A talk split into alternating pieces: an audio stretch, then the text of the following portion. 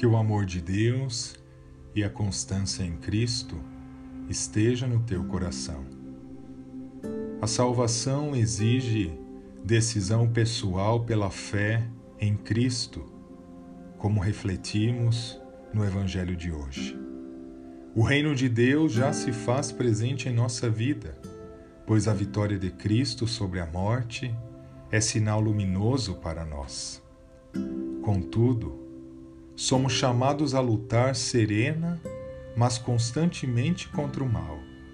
Antes de tudo, contra o que sentimos dentro de nós. Precisamos identificar, reconhecer e domar os nossos demônios interiores. Muitas vezes alimentamos tantos sentimentos ruins que tomam conta do nosso ser: rancor, ódio, vingança, inveja, ciúmes. Orgulho e prepotência são forças interiores que agem para nos dividir, dividir o nosso coração e causar divisão entre as pessoas. E mais ainda, nos afastam de Deus. Um coração dividido não consegue sentir-se amado plenamente por Deus. Um coração dividido pela soberba, pela vaidade, pela falta de perdão, atira o ser humano monte abaixo para dentro do mar, afogando-se nas águas da decepção e do fracasso.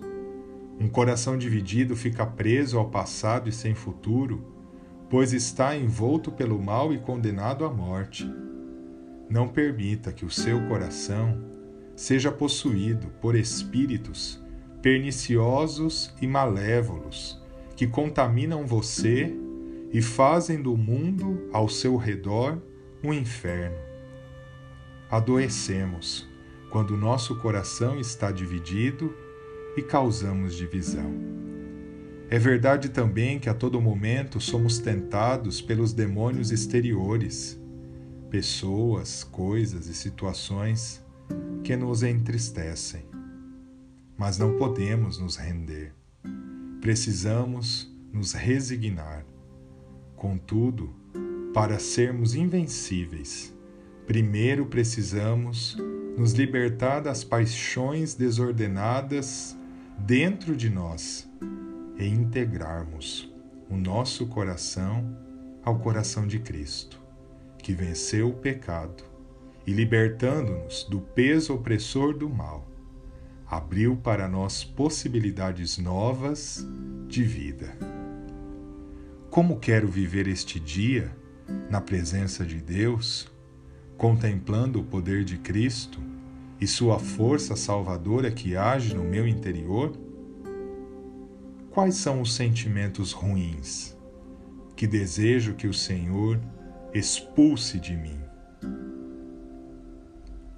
Não ignore a influência do mal que destrói e por vezes está dentro de você, nos seus pensamentos pessimistas, nas lamentações e nas atitudes preconceituosas. O cristão sabe que a vitória de Cristo será completa no fim dos tempos, quando nós, pessoas de fé, tivermos combatido e triunfado com Ele todos os demônios interiores e exteriores. Tenha fé. Cristo não nos deixará faltar a sua força e a sua graça.